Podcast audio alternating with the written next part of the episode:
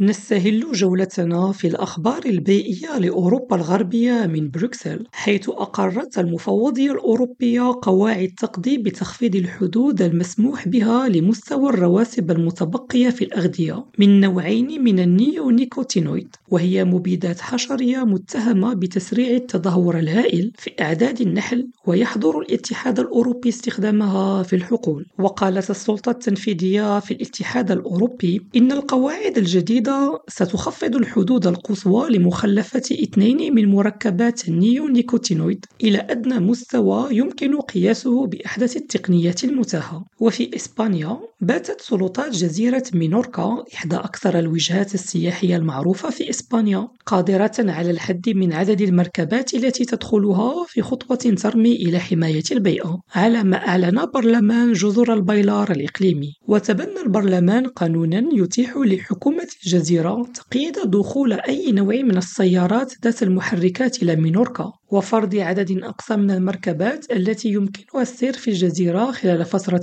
محددة. وبموضوع آخر، اقتحم نشطاء المناخ من منظمة فوتورو فيجيتال الكونغرس الإسباني في مدريد مطلع الأسبوع احتجاجًا على أزمة المناخ، وتظهر لقطات شابين تمكنا من تجاوز الأمن والوصول إلى الميكروفونات في قاعة الكونغرس حيث قاما بربط أيديهما بشريط لاصق. ورفع ناشط ثالث لافتة كتب عليها فوتورو فيجيتال وتمت إزالته على الفور من قبل مسؤول في الكونغرس الإسباني. يونس قريفة، ريم راديو، إسطنبول.